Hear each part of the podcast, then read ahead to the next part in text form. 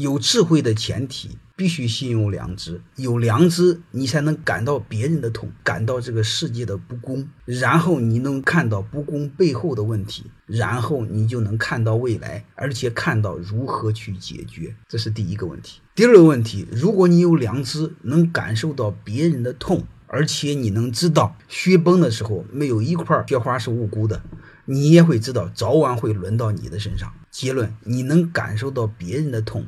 其实是可以救自己的命。